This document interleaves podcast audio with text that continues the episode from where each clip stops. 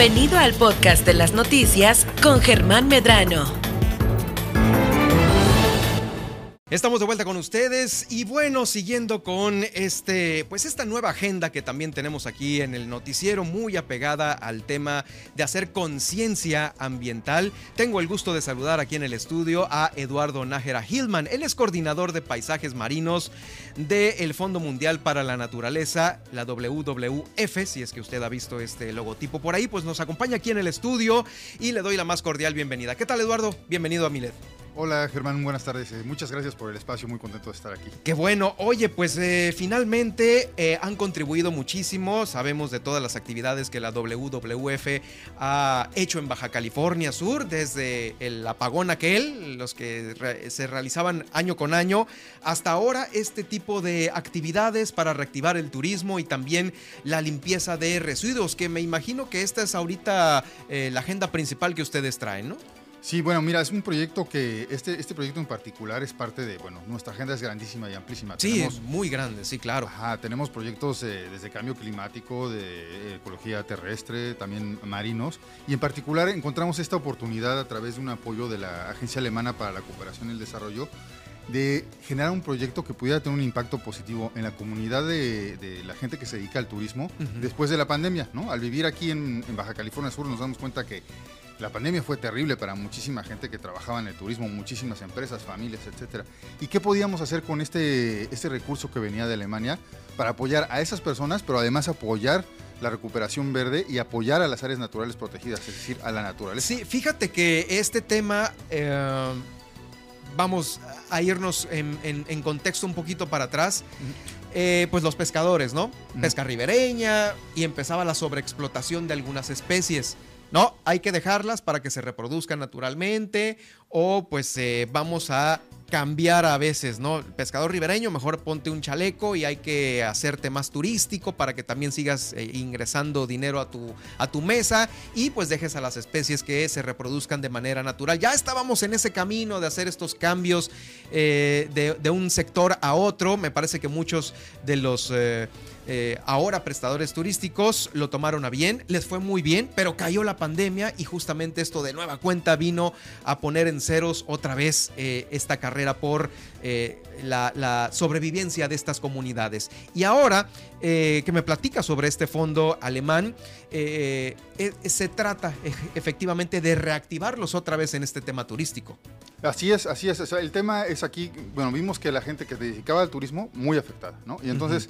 ¿Cómo podemos hacer un proyecto que involucre a esta gente en las actividades de recuperación de las áreas naturales protegidas, de darle su mantenimiento en colaboración con la Comisión de Áreas Naturales Protegidas y logramos atender a 196 personas beneficiarias de este proyecto que hicieron actividades tan variadas como limpiar eh, de residuos sólidos manglares, playas, el fondo marino, incluso limpiezas submarinas y así se lograron recolectar 40 toneladas de, residuos sólidos.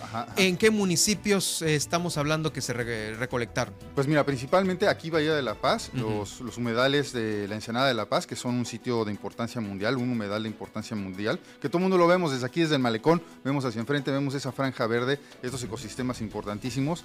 Ahí se hicieron limpiezas del otro lado del Mogote, que es esta playa muy, muy, muy larga donde del otro lado es donde se ve al tiburón ballena, es una parte súper importante del hábitat del tiburón ballena. Esas playas también fueron limpiadas y, los fondos marinos de alrededor de Isla Espíritu Santo, ¿no?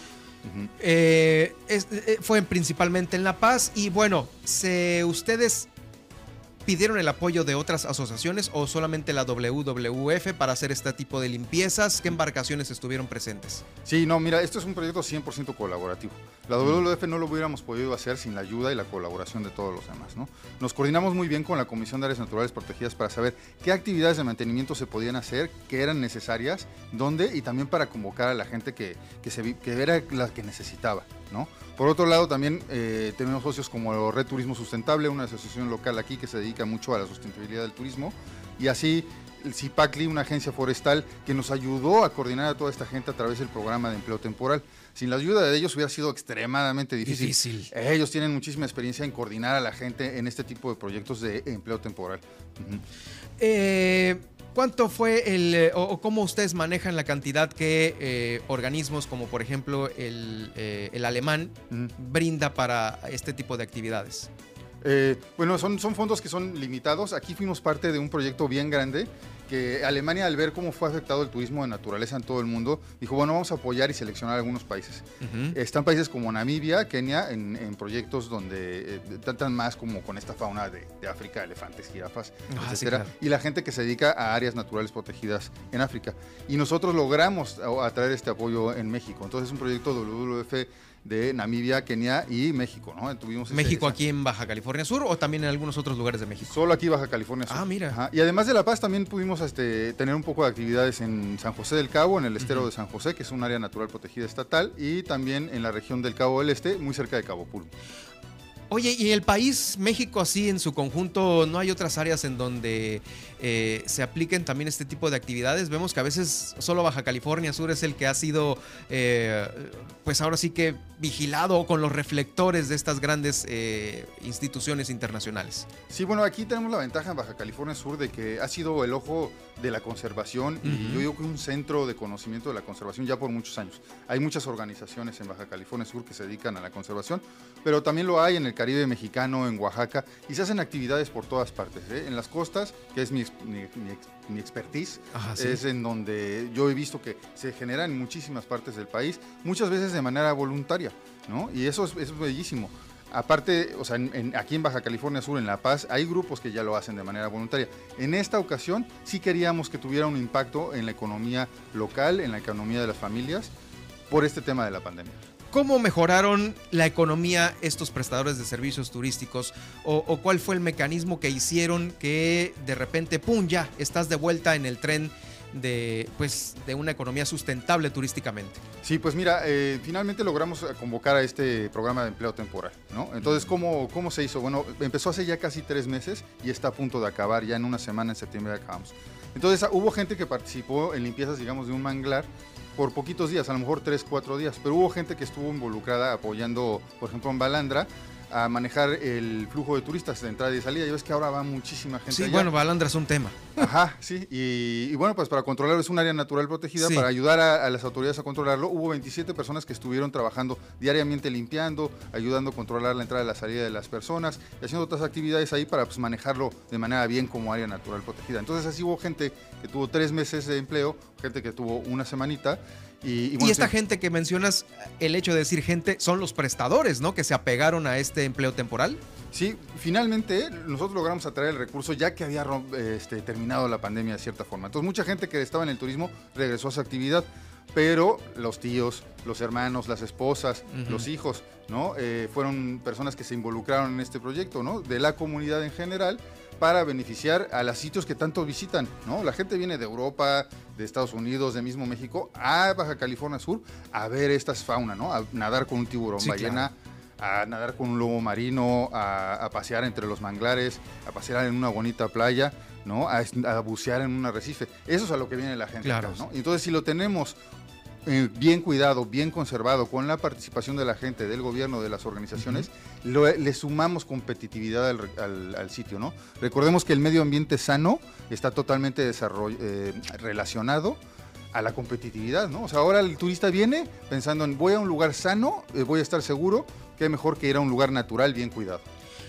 sobre estas actividades, aparte de la limpieza, que es uno de los principales este, pues, metas por parte de todos los que estuvieron involucrados, también hay otras, eh, otros beneficios que recayeron en Baja California Sur. Recuperaron el flujo hídrico para la restauración de dos hectáreas de manglar, boyas de conservación, remoción también de residuos sólidos en el... Eh, archipiélago del Espíritu Santo, ¿no? Dos hectáreas de manglar, de manglar recuperadas. Sí, pues eh, suena chiquito, ¿no? Porque cuando vemos la sección de los manglares, que a veces son cientos de hectáreas o incluso miles de hectáreas, suena chiquito. Pero este era un parche de manglar que ya estaba detectado, que se había cenado, cerrado el, canal que, conecta a este parchecito, su laguna, al, mar abierto, ¿no? Entonces, a la hora que se rompe ese flujo hídrico, pues es como que se estanca el agua y el... Y el ya no circula, claro. Ya no circula, se empieza a incrementar la salinidad, empieza a, morir el manglar. Al abrir un canal de nuevo de conexión, que se hizo con el trabajo temporal, logramos otra vez que este flujo se dé y esperamos que reverdezca el, el manglar. Oye, fíjate que ahorita, eh, a propósito de esto que estás diciendo, que me parece importante el hecho de que haya un flujo de vuelta para darle vida al manglar. No sé si sepas que aquí enfrente en el Mogote mucho se ha comentado sobre abrir un canal para que el flujo del agua que está afuera del Mogote entre aquí a la bahía y pueda salir por la parte más delgadita del Mogote. Y esto ha ocasionado una serie de opiniones entre muchos. Es que sí se debería hacer, es que no se debería hacer. Como experto, ¿tú qué opinas de esto? No, fíjate, yo opino que esos son estudios que deben de ser muy cuidadosos. Este parchecito de manglar se vio, se analizó con tiempo, ya se traían muchas ganas de ¿Y se tuvo un resultado exitoso? Y tiene un resultado exitoso. Ahora, una, obra de ingeniería eh, costera así tan grande como en el Mogote, pues sí, tiene que hacerse con muchísimos expertos, con muchísimo cuidado, para determinar si realmente va a tener un efecto positivo, porque puede acabar en una cosa totalmente no deseada, ¿no? Entonces, yo lo... Diferente, sí. Mi opinión es, tiene que estar validado por la dinámica costera estudios de ingeniería de alto nivel, para determinar si realmente es lo que queremos. Claro, y es lo que es lo que necesitaría la Bahía de la Paz en cierto momento, ¿no? Pues eh, digamos que ahorita continuamos igual, como la naturaleza nos dio el mogote, pues así se continúa. Eh, también eh, quería preguntarte sobre las próximas actividades que van a realizar aquí en la Bahía. Esto ya acaba prácticamente ya, me dices, ¿no? Sí, ya en una semana. Fíjate, lo último que hicimos fue esto de las boyas, ¿no? Las boyas de amarre son, es muy sencillo, ¿no? Son unas boyas que están atadas al fondo marino de una manera muy profesional, que lo que nos ayudan es al prestador de servicios turísticos encontrar rápidamente el sitio donde va a haber snorkel o va a haber buceo eh, de manera muy sencilla porque ahí está la boya, lo encuentra fácil, se amarra, puede manejar mucho más fácil a su grupo, ¿no? De bucear de un lugar, regresar al mismo sitio donde está atada la, embarcación y sobre todo la embarcación no tiene que tirar un ancla y tal vez romper algunos corales, algún arrecife o dañar el fondo marino. Por supuesto. De ahí nosotros ya partimos Oye, ¿esto ya lo saben todos los prestadores o algunos? Porque también aquí, mira, platicaba ayer con la directora de Turismo Municipal y no, y es que apenas estamos haciendo un padrón y nos decía así, muy pobremente en su entrevista, pues, eh, o sea, como que no estaba enterada de muchas cosas. Y eh, te lo pregunto a ti, ¿no? Esto es importante por los prestadores que están acá en el agua y eh, el hecho de que sepan dónde tirar un ancla, que es algo muy importante, eso pues puede pues beneficiar al fondo marino sin andar quebrando arrecifes o dañando flora y fauna. Exacto, fíjate, es súper importante lo que dices, o sea, que todo el mundo esté enterado de cómo se maneja el área natural protegida, es súper importante. Justo la semana pasada hubo una reunión que convocó la Comisión de Áreas Naturales Protegidas para todos los prestadores de servicios de la región de La Paz. Y para decirles a todos, bueno, todos van a tener su autorización, su gafete, su, carta de presentación como guía de turista, pero ahora para todas, se van a certificar para todas las áreas, para facilitar los, los, trámites y facilitar también que estén capacitados bien para todas las actividades que se pueden hacer aquí. Ahí dentro de esas capacitaciones que van a haber a futuro, ahí se puede mencionar exactamente, se puede dar la localización de las boyas. Es el reordenamiento de la bahía, esa reunión que estás mencionando, ¿no? Exacto. Y ahí se puede decir, ah, pues mira, ya van a ver las boyas y ahí vamos nosotros a, decir las posiciones, cómo se usa la boya de manera correcta para mantenerla bien. Son caras, es difícil de poner, no hay que bucear, taladrar el fondo, ponerlas.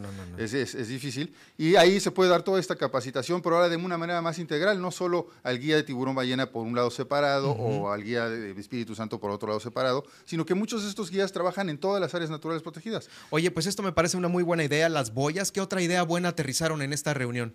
Mira, lo que nos dimos, bueno, en esta reunión eh, yo no estuve presente, ¿no? Me, porque era específica para los prestadores de servicios ah, turísticos. Ah, bueno, sí, tú eres de la yo soy Sí, claro. ¿no? Entonces, es su espacio, es para ellos. Ese espacio, sí. Ajá, pero lo que sí te puedo decir es que hay, la, por ejemplo, la estrategia integral de, manejo del tiburón ballena, en donde el plan de manejo se capacita constantemente a los capitanes y guías. ¿Cuál es la velocidad máxima? ¿Cuál es la distancia al tiburón que se debe de guardar? ¿Cuántos turistas por tiburón? Con esto ya el año pasado se logró una reducción del 29% de lesiones que a veces suceden. Sí, claro, no, me ha tocado a mí como reportero este, grabar esas lesiones en, el torso del tiburón, pues prácticamente es la hélice lo que los eh, eh, golpea, lo que los lacera o también pues parte de la embarcación, ¿no? Sí hay este tipo de accidentes, sí existen muchos prestadores que no saben a qué velocidad ir o cómo identificar dónde anda un tiburón. Digo, el tiburón no, mm. no se va a ir eh, quisieran, ¿no? Los del ayuntamiento que se fuera por una ciclovía, ¿no? No, no, no, no. El tiburón anda suelto porque pues es el agua, es su hábitat y nosotros somos los que tenemos la responsabilidad, o bueno, más bien los prestadores de servicios turísticos, de saber por dónde anda para no ocasionar un accidente o una situación que pueda poner en riesgo ese hábitat. Sí, claro, por eso es fundamental la capacitación y es fundamental seguir las reglas. Son, están diseñadas justamente para evitar este tipo de accidentes y hay que darle reconocimiento. Ha mejorado muchísimo esta práctica y, incluso el Día del Mundial del Tiburón Ballena fue hace poco, en, agosto, hubo una celebración por estos logros de haber hecho las prácticas mucho mejor este año. Y así vamos para el siguiente. Así para el siguiente, me parece perfecto. Oye, bueno, pues también eh, las próximas actividades de la WWF aquí en Baja California Sur, aparte de este que ya va a concluir en una semana, como me dices, ¿qué nos depara para el cierre de año o ya prácticamente para el 2023? Sí, mira, fíjate, yo estoy muy emocionado porque algo que viene muy padre es este entrenamiento para de la red de atención a ballenas enmayadas. Mm. El año pasado hubo un rescate justamente aquí en La Paz, el rescate de una ballena que viene nadando desde Alaska, ¿no? o California y a veces se atoran en artes de pesca que pueden ser incluso de la pesca lo de, toda la vida, sí y vienen aquí y la gente las observa, se hace un reporte que lo recibe la red de atención de ballenas enmayadas, que es de 180 personas alrededor del país, y, empiezan a observarlo desde San José del Cabo. La ballena viene enmayada, no la pueden rescatar los grupos de voluntarios que están por allá, y viene a ser rescatada aquí en Bahía de la Paz. Son grupos que están súper entrenados, y, va a haber un entrenamiento de estos, ¿no? ¿Por qué tienen que estar súper entrenados? Es peligrosísimo rescatar una ballena en No, no, sí, imagínate, un coletazo, ya los hemos visto con turistas que se acercan de más en las embarcaciones en Los Cabos cuando es temporada de la ballena jorobada. Mm. Híjole, sí, hemos visto las imágenes. Es peligrosísimo. Entonces son entrenamientos muy profesionales para hacer los rescates de manera muy profesional. Fíjate, el año pasado en la temporada, a lo largo de la costa del Pacífico, se rescataron siete ballenas la temporada anterior a esa fueron 12 ballenas. Este año esperamos seguir rescatando. Y ese, ese, entrenamiento va a ser ahora a finales de octubre aquí en La Paz para este grupo que ya está conformado de voluntarios. Y es como año con año hay que recordar cómo hacerlo de manera segura para las personas y para las ballenas. Y esperemos que hay grupos aquí en La Paz, hay grupo en, Los Cabos, hay grupo en, Laguna San Ignacio y todos han tenido rescates exitosos. Ah, qué bien. Excelente. Oye, pues mira, antes de cerrar eh, sobre el tema que eh, platicamos al principio, eh, nada más se me estaba pasando esta pregunta importante. Mm. ¿Cómo ves a la Bahía de la Paz? ¿Qué tan diferente o qué tan eh, anormal es la situación de la basura en nuestra bahía. Eh, pudieses eh, opinar que no, pues a lo mejor la basura que se encuentra en el fondo marino sí es algo extraordinario o es más la basura extraordinaria en las playas. ¿Cómo evalúas esta, estas 40 toneladas recopiladas de aquí? Híjole, es un ¿Vamos por buen camino? ¿Vamos por mal camino? ¿No estamos tan mal? ¿O sí estamos muy mal? E, es un fenómeno que, mira, yo he vivido en, varias costas del país y a mí siempre me ha parecido Baja California Sur uno de los lugares más limpios, ¿no? Sobre todo aquí, aquí en el sur de Baja California Sur. Sin embargo, pues al salir ahí y hacer estas jornadas de limpieza te das cuenta de todo lo que, lo que hay, ¿no? Entonces son cosas que se las lleva el viento, se las llevan las, las corrientes y finalmente acaban en estos manglares, en estas playas, en el fondo marino. Eh, yo creo que hay muchísimo trabajo por hacer. Yo creo que es inaceptable que tengamos esta cantidad de basura en nuestras costas, en nuestras playas, en nuestros medios naturales o en nuestras ciudades. ¿no? Hay muchísimo trabajo por reducir nuestro consumo de plásticos, por reducir la manera en cómo manejamos los residuos. O sea, no pueden haber tiraderos a cielo abierto, ¿no? Son cosas que tenemos que, son soluciones que son sí presupuestales, pero también son ingenieriles que ya sabemos cómo, se deben de hacer. Entonces yo creo que hay mucho trabajo por hacer para evitar que todos estos residuos lleguen al medio ambiente e incluso la generación, ¿no? Tanto plástico que consumimos, tenemos que encontrar la forma de bajarlos, ¿no? Y cómo manejar nuestra basura es fundamental. Es un sí, tema. Fíjate que también sobre el plástico, que es el que más se encuentra en, las, en, en el mar, este, prácticamente flotando.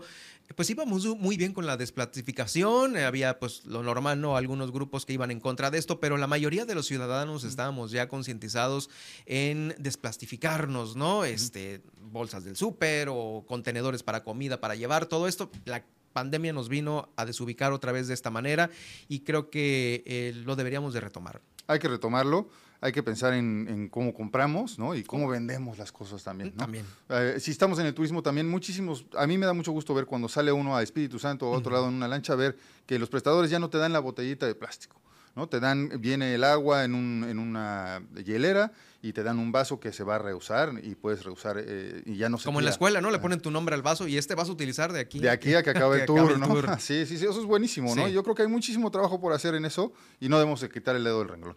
Pues te agradezco mucho el haber estado con nosotros esta tarde. Eh, seguiremos de cerca las actividades de la WWF, es el Fondo Mundial para la Naturaleza, aquí en las actividades que se realizan en Baja California Sur y eh, estaremos muy en contacto para ver qué nos trae este 2023. Germán, muchísimas gracias por el espacio.